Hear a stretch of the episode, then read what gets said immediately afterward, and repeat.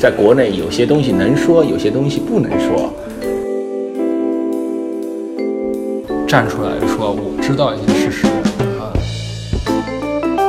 大家都觉得好像是为我们老百姓说话，有这个可能性，他不敢说话。为了这么一点事儿，这事儿我得干。我我维持我的正义，对我捍卫了我的一些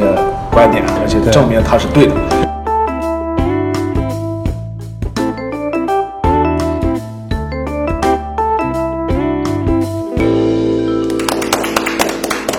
今天我们请来啊，堪培拉 IT 界达人吧，啊，Jason 跟德海，啊，跟我们聊一下啊，澳洲 IT 的一些发展，好吧？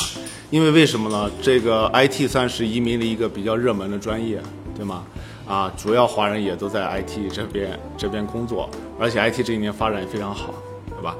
？Jason 是属于这是啊老堪培拉，而且在 IT 业也做这么多年，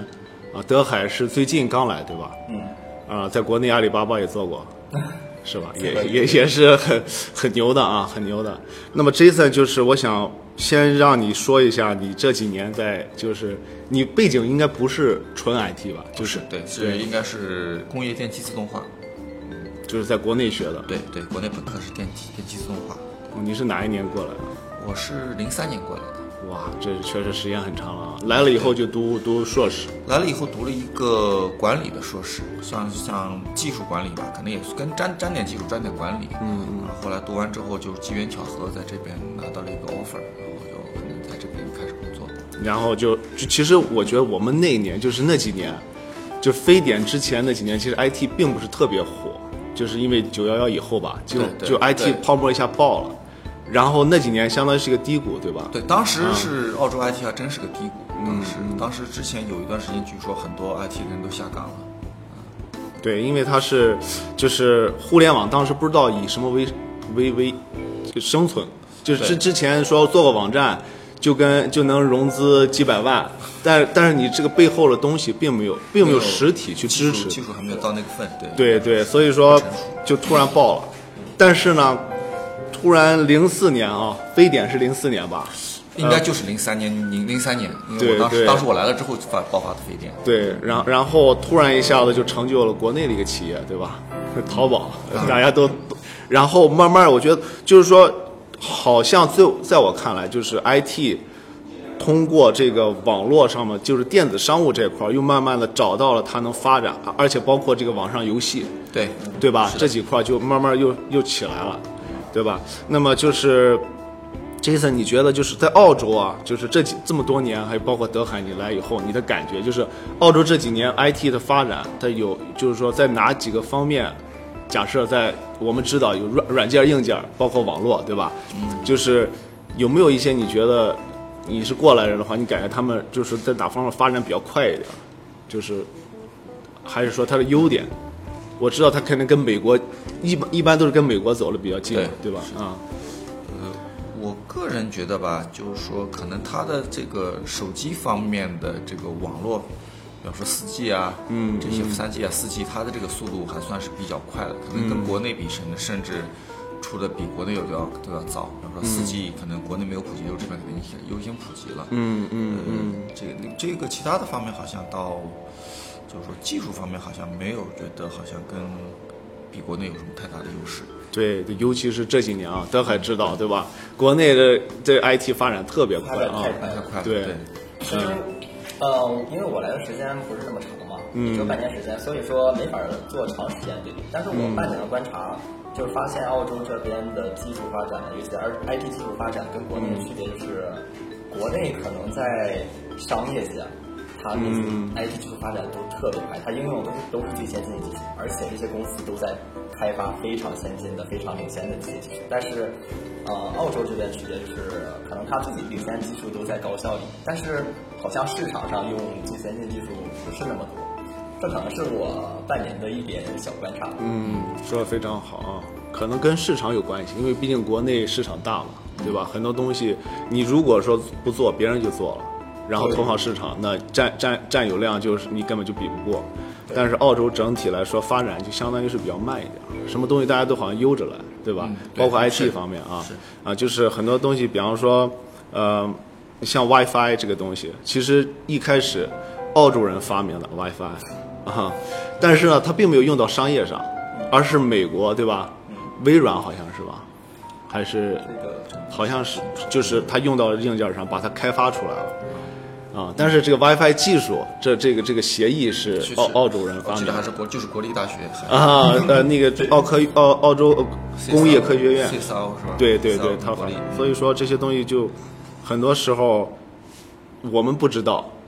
能不能，就是你现在在做科研的时候，你不知道未来怎么样。就澳洲可能在这方面想的比国内要，我觉得国内就是要要很快把这个东西做出来，在澳洲有时候就可能在 IT 方面就是，就像你说科研方面慢慢做，搞不好哪一天又开花结果了，对吧？啊，有可能是这种感觉，对吧？啊，是的，是，那就是呃，有没有你在这几年你工作期间有没有一些比较有有趣的事情可以跟我们分享一下？工作这几年应该还是说做的东西比较多吧，比较杂。那么可能有就是因为学的，呃，学的东学的内容可能接触的面也比较广一些。那么可能其中一些，比方说做了一些物联网方面的，可能就会有一些涉及。那么我可能对。呃，有一些在物联网这方面，将来在一些新的行业当中的一些应用，嗯，还是比较有些期待，但是我记目前没有花太多的时间进去，但是我会、会很看好，嗯嗯这一方面。实际上，更多的应该就是说是做，因为我本身是自动化背景出身的，那么实际上物联网可以某种程度上来说，你可以把它看成是一个自动化在向互联网方面的一个延续，嗯。啊，而且在跟这个家用或者是跟一些一些小型的产业，不光是工厂，嗯嗯嗯。原来你说自动化就工厂自动化嘛，那么现在可能家庭自动化，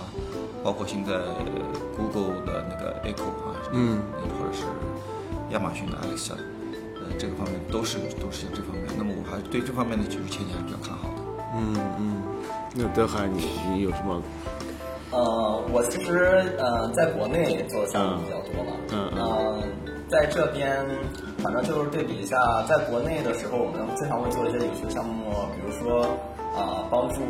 做一些自动化的监控系统，比如说自动检测监控系统中的行人呐、行人的一些入侵呐、这样的。啊，或者说帮帮助别的公司分析一些做一些大数据分析，然后对他们的一些生产策略进行一些调整，嗯这样嗯嗯。但是到了这边呢，反正刚来半年时间嘛，然后主要都是专注在研究论文上面。嗯，对你现在读博士嘛，对吧？嗯，比较辛苦，嗯对，然后现在还没有还没有涉足工业界或者说实际的应用中。嗯。对。那就现在这个大数据啊，你像我我吧，我之前我刚开始，呃，毕业以后呢，我第一份工作就是开发网网站，做网站在这里，对吧？大家可能很多人都是以这个为为基础的，对吧？然后呢，呃，我当时就是有一有一个，也算是一个科研科研的吧，科研机构，然后就是说啊、来做一个网站，做网站当时就是用那种什么 MySQL 这种数据库，就做关系型了，可能这稍微专业一点。然后慢慢的就是，呃，现在慢慢了，这几年就是突飞猛进的，就是大数据。对吗？就所有东西好像都信息化，就光你身边所有的事情都信息化。就之前有个例子就是，呃，就是他给对吧？我们之前也聊过，就是一个一个父亲，对吗？他突然发现自己女儿从这个一个公司收收集到了一些信息，就是关于她怀孕的用品，然后她父亲就很不开心，就会就告这个这个公司，结果后来发现了，她她女儿真的是怀孕了。就是就是因为她女儿买了这些东西，从这个这个这些呃呃网站上对，或者是公司，然后公司呢就针对他买这个东西，对他进行推送，推送的一些新的他喜好的东西，认为他喜好的东西，结果被他爸发现了嘛。所以这个东西就是，呃，而且之前网络方面也是相对封闭的，啊、就是哎，我比方说我上网聊天，我不会把我照片放出来。我都是放一个假的照片或者什么的，对吧？然后跟一个女孩子说话，说说一个月，她才给我发一张照片，然后还是很远，你知道吧？就然后呢，最现在慢慢就是这一代啊，就是你这一代，基本上小小女孩都是各种各样的 PO 自己的 PS 过的照片，美颜以后的啊。就我觉得这个 IT 也是改变人的生活，就是我们说了 IT 不是说就是 information technology，而是包括现在已经是包一种一种信息化啊，不能说 technology 了，对吧？就是每个人的信息都被这些这些东西收集起来了，对，而且人的心态也根据这个网络化变化，对吧？啊，就是你 Jason 有没有感觉到，就是呃，你你之前说了，就是这个可能会做一些自动化的东西，对吧？对那你说未来也可能会做一些跟这个物联网有关系的，是吧？你有没有有没有心里会会有一种就是说恐惧感，就感觉我所有的信息都会被这些东西收集到？有的是这个，就是就觉得好像，呃，你就觉得互联网就有点像那个一九八四年的 Big Brother，好像你所有的事情都没有办法来逃避逃掉他的眼，避开他的眼光。嗯，那么这个说可能这个你就是把双刃剑吧，一方面来说技术来说对，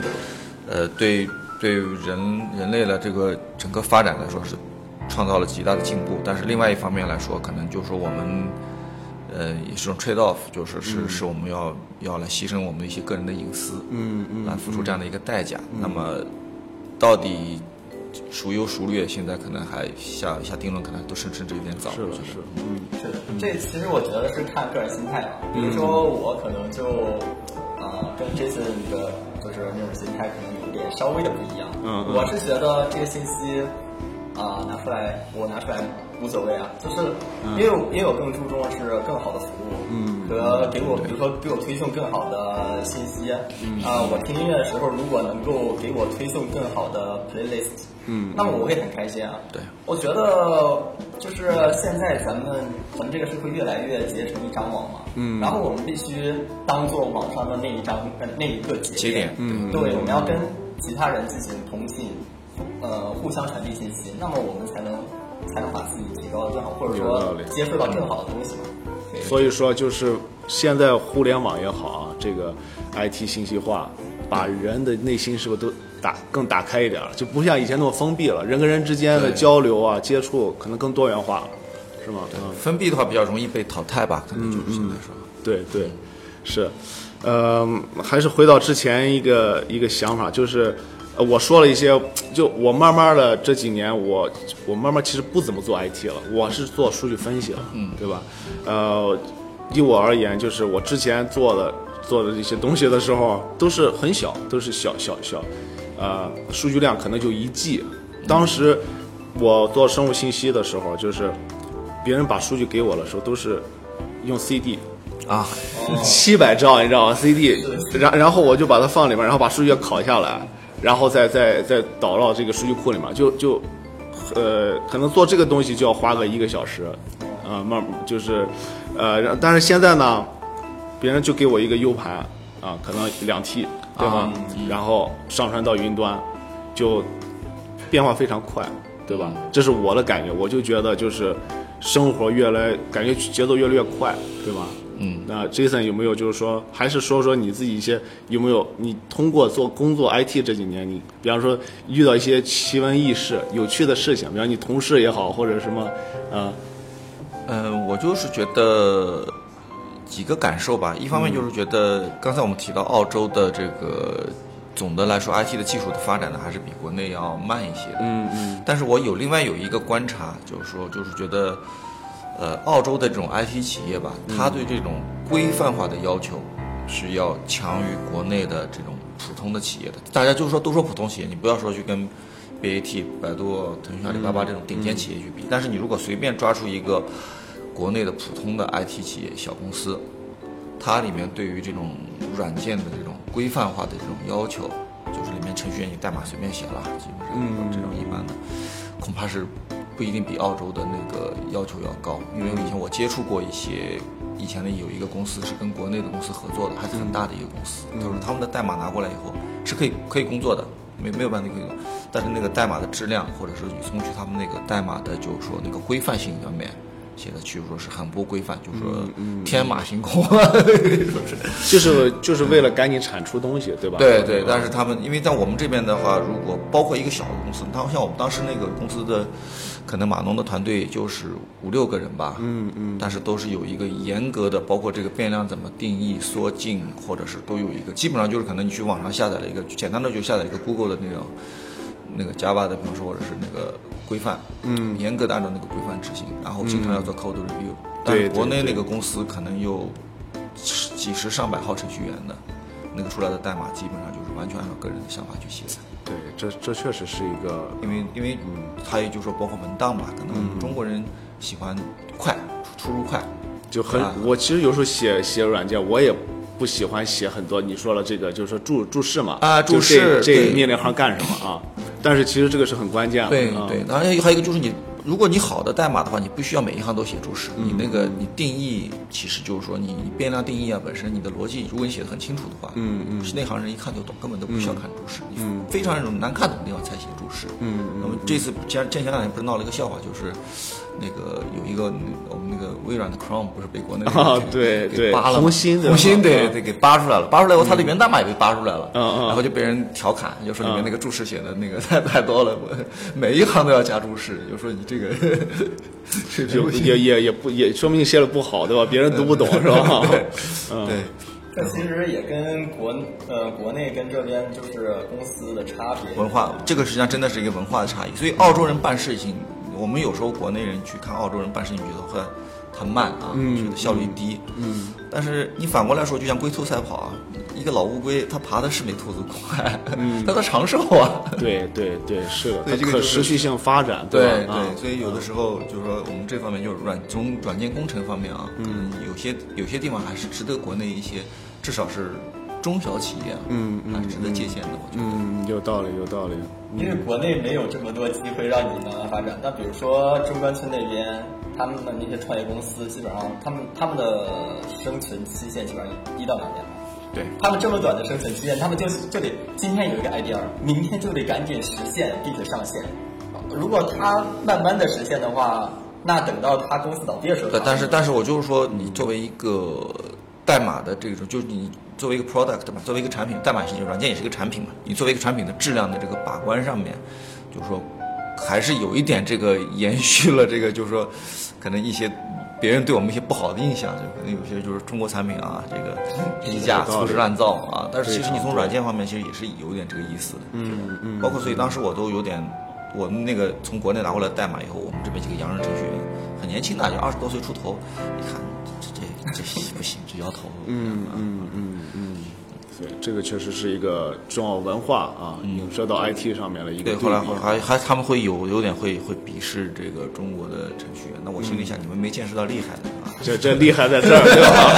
吧？啊，据说 Jason 学一个新的语言，基本上三个月，对吧？三个月就搞定。嗯，没就是可能这段时间也在准备一些面试吧，可能因为面试的时候可能有时有些语言会比较有优势，比方说你白板白板面试的话，那个拿 Python 你所谓的白板就是面试官会给你一个白板，然后对，然后面试官会有给你一道题，一般在三十分钟之内，你要在白板上把一个算法给写出来。然后如果用 Python 写的话，它的长度大概是 Java 跟 C 加加的一半左右。Python 就是一个语言嘛，对吧？对用 Python 编程语言，所以可能就是说为了这个白板上少写几行代码吧，可有道理。能基本上我就用就是刷题开始改用 Python 刷。Python 我们一开始就觉得可能 Google 的比较多啊，就是啊 C 加加里面对应的这个算法用 Python 应该怎么去写，写大概估计后面到一个月之后就很少 Google 了，基本上就拿一道题，反正想用 Python 刷就想用 C 加加可以，对对，确实是牛人啊。对我平时也爱用 Python，、嗯就是实践起来特别简，特别特别它的节省你它它的库非常好，对，它的确实是一个很好，但是可能 Python 速度肯定要慢一些吧，可能就是说，但是它确实开发起来那个那开发的速度确实非常快。嗯嗯，那就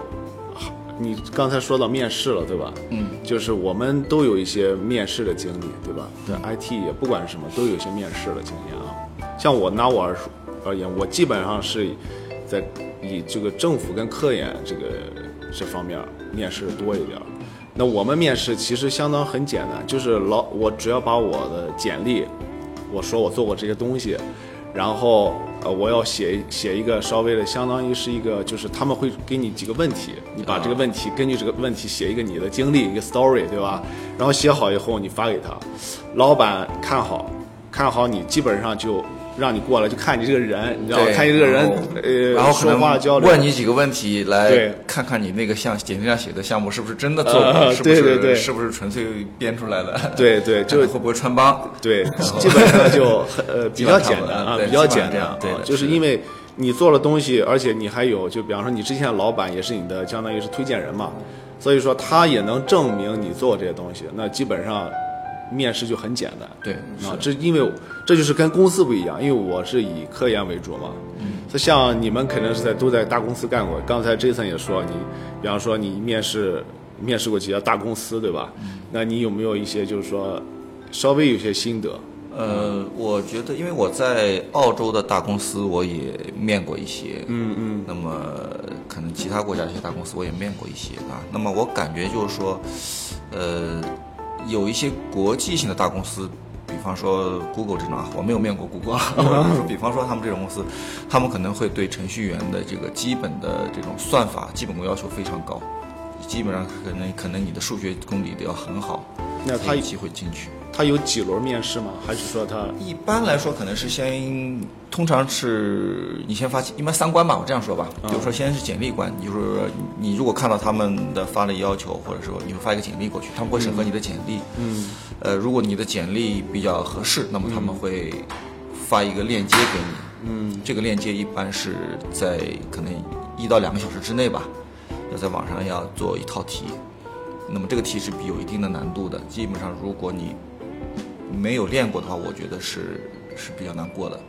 嗯，然后这个过了之后呢，大概在一个月左右的时间，他们会邀请你去他们的公司的本部进行一一一般来说是半天左右，也有可能是吃个午饭，下午再加两个小时，有四到六个小时。个强度这么高？非常高，然后基本上会有四到六个面试官来对你进行拷问、嗯吊打。就轮流，就你你是你就你就坐在那儿，然后换换人来，你就把你关在一个屋子里，然后会来四到六个面试官轮流进来哇，大概是感觉审每个面试官犯人一样。每个面试官一个小时，哦。然后每个面试官会问你一道题，然后会先会问你一些 behavioral question，就行为类的问题，就类似于可能像你刚才，比方说根据你的简历来试试你简历是不是掺水的，嗯，说一下，比方说你遇到这个问题，你会怎么做，对吧？对比方说你跟同事关系搞不好，怎么处理，对对，比方说你你老板不同意你的意见，你会怎么办？嗯嗯就是实际上就是在在实际上看你的这个情商吧，嗯就是说你或者你的一些呃为人处事的方式是不是符合他们的企业文化？嗯嗯那么接下来就是干货了，嗯就是说会出一些题，这个题目有可能是让你设计一个呃电梯，比方说，嗯它就说是一个考你面向对象设计，也有可能是让你设计一个、呃大概的框架，啊比如说让你来做一个 YouTube，你会从哪些方向来考虑？那么还有就是非对对啊，然后你要考虑的非常周全的，基本上你的数据怎么处理，对吧？你的流量出现瓶颈怎么办？嗯那么会有这些东西。那么再就是说，比方说会就是算法了，算法是最多可能所有的问题里面，可能算法要占到百分之七十到八十啊。但是他对他这个算法就是，就是说，嗯，他其实就想想想想让你能展示你编程的效率性，是吧？就能不能啊对对，它它会，你可能一开始会，你可以先通过一个暴力的方式把它破解，嗯把这个把这个算法写出来。比方说，我写两重循环，嗯可以破解，没有问题。然后他会追问你，如果是只能达到两重循环，比方说我让你帮我写一个排序，嗯啊，你说我会 bubble sort 冒泡排序，嗯对那可以，那说可以。接下来他会追问，你有没有办法给我写的更快？嗯这个时候你就要想办法了。你说 OK，呃，我可以想到一个用归并排序，可以速度可以提高，可能一个数量级。他说那归并排序是不错，但是你要占用额外空间。你有没有办法在不占用额外空间的情况下达到同样的数量级？就他这样是一步一步的，这个确实啊一步一步的追问，非常专业啊，非常专业，对，对所以对是是，所以对这个非常嗯，对，确实是应该说是是要有要有准备才能才能有机会能够过，确实，因为他这个确实，嗯。不愧是大公司啊，他对。找的人都是最优秀的，所以他一定会问一些最难的题啊。但是如果是在澳洲公司的话呢，我觉得澳洲公司更多的是是希望你们用过他们的，就是说叫技术栈。嗯嗯。呃，这个是就这个是我觉得是澳洲公司跟国外像欧美像美国这些大公司的一个很大的区别，就是说澳洲公司会更注重于你你用过他们公司正在用的技术没有。嗯。呃，比方说你去一个公司，澳洲一个公司，他问啊，你有没有用过这个 Java 的？你说我用过 Java，OK，那你有没有教过 Java 的那个特定的一个 framework？叫叫就是叫叫这个叫 framework，中文叫 框架框架，对，某个某个开发框架。哎，你没有用过开发框架，或者是你用的开发框架是另外一个开发框架，他可能会说，哎呀，可能我们希望来的就是上手就能干，我我不需要不不大想让你再花两个月的时间，嗯，在熟悉这个框架，嗯，我们不想浪费两个月时间，sorry，嗯，就可能会这样。所以有点儿就是想马上来的人能对对能 pick up，能赶紧做。这这方面就啊我就觉得澳洲的这个 IT 企业在这方面，总的来说是有一些急功近利的。嗯，但是可能跟我刚才说的反正有点矛盾嘛，就是他们从可能但是跟中国相比，可能稍微慢一点，对吧？但是可能呃，因为毕竟本身澳洲的 IT 没有特别那种世界级大公司，对对所以它面向的还是客户。Atlassian 可能这种啊，有几家对吧？但是就但是总的就是我的归纳下来，就是美国的公司会更注重于你的基本功，只要你基本功够强，我不在乎你会不会我现在已有的工具，他不看重你用什么，就像你一个武功很高，你是用菜刀也好，你用刀也好，用用剑用枪无所谓的，你只要武功好，你哪怕你原来用棍的，我让你用枪，很快就能学会。非常好，嗯但是美国的对这是澳洲的公司，就是说，哎，我们只招用枪的，对对对对。你用刀的就一边玩去了。可以对看得出，Jason 绝对是面试的老司机，有这么多有趣的对。对。那德海你但是啊，其实国内的话，哎，我我我只能就是，因为我工作时间也不是很长嘛，嗯嗯。然后也是相当于增加一点自己的经历而去啊、找了一些工作，然后嗯。我其实也面试了很多家公司，大小公司什么都面试的，都面试过在国内。嗯嗯。那我们面试的具体细节呢，Jason 都讲的这么清楚 也是有三观嘛，也是这种，就大公司也基本上也是也一样的，啊，就是你肯定也是最开始也是先打电话跟你聊聊，然后觉得、呃，然后就问一些简单的问题，嗯，然后觉得你还差不多的话，肯定也要去公司里面经过经过他呃经过一些笔试，他会给你一些题，嗯，然后你如果能过的话，那么还有继续下面的一些啊、基础上的提问，当然也包括一些 behavior 问题。那我可能就是分享一些比较有意思的一些我遇到一些比比较有意思的经历，嗯，呃，具体细节呢，那 Jason 肯定更清楚。啊 了，对。那不敢在 Jason 面前秀啊。啊，呃，我可能就是你可能在面试的时候啊，我就说简历这上面，就我以前做以前呃就一点小经验，就好多时候你写的那个东西，并不一定是你真的做过的那个项目。你就稍微写的好一点嘛，你说就夸张一点可能啊，就可能可能某一个项目啊，真的是对于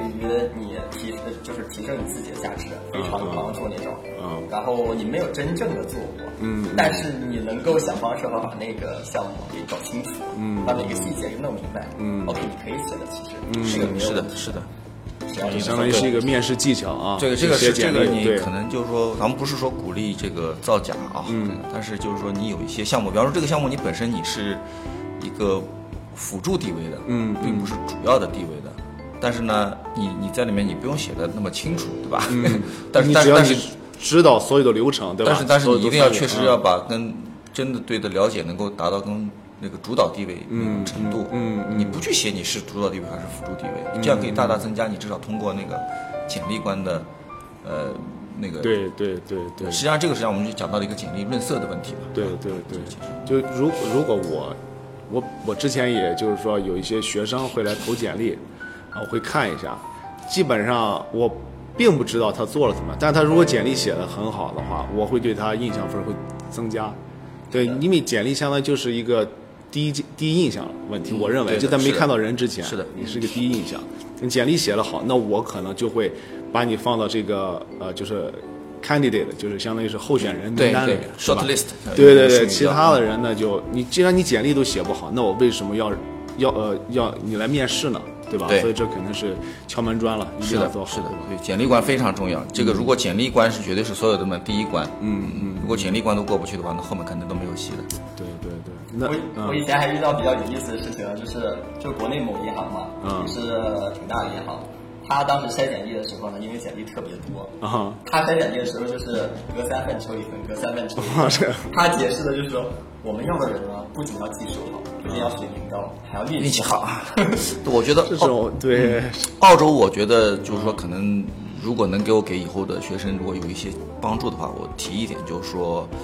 第一，简历的那个长度要短，要精简，不能长，最好不要超过两页。嗯。第二，就是关键字一定要突出，因为它实际上最后。像它不像它不像德海说的那么夸张，那么是是是是抓阄了，没那么多人没有那么抓阄啊。它但是它是什么？它就是扫关键字。嗯，我大概有一个岗位，这个岗位里面我大概需要的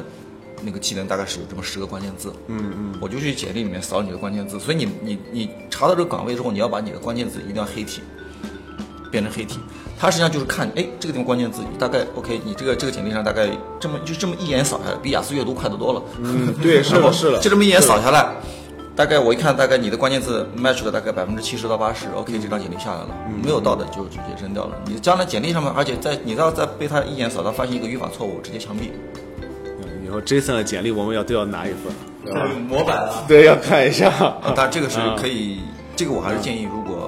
是有专门的这种简历润色的公司的帮帮弄一下啊嗯，可以，这个我觉得是，或者是找找洋人的这个母语的这个朋友啊，对帮你看一下，帮你润色，这个还是非常重要的一块。是因为 HR 嘛，主要是 HR，他可能不是专业的人，他不懂技术，HR 不懂，他他他就是关键词搜索，嗯，他就是可能手工手动眼睛用关键扫一下扫关键词，但你至少要要骗过 HR 这一关。对对对，是是，这么说就是要针对每一家公司的需求是的了解，是的，你然后当然再单独制作。是的，基本上就是说，你可能有重点的公司，你是需要至少把要把把你的关键词要要突出，这个是要改的，而且那个格式排版什么，其实是很有讲究的。因为我之前我海投过大概不少简历，基本上很多都是石沉大海。后来我找了个专门的人帮我润色，他帮我提了一些要求，然后我把关键字突出了一下。嗯嗯。呃，投了三个简历，拿到三个面试。就就就是这个这个这么重要啊，这一步真的这么重要，非常重要真的是就是不同的策略吧。在国内的时候，经常我的一些同学他们是广撒网，澳洲，澳洲，澳洲跟国内是不一样的。嗯，这个说投简历关，这个是非常，有针对性的有针对性的。对，我感觉国内好像还是大家就是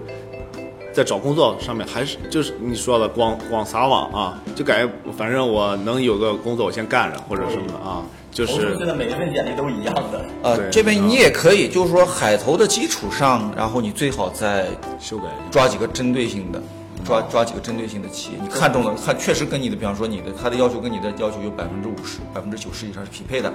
你就可以跟他专专门的改修改一些企业。改完之后，而且你需要需要给他们的 HR 打电话，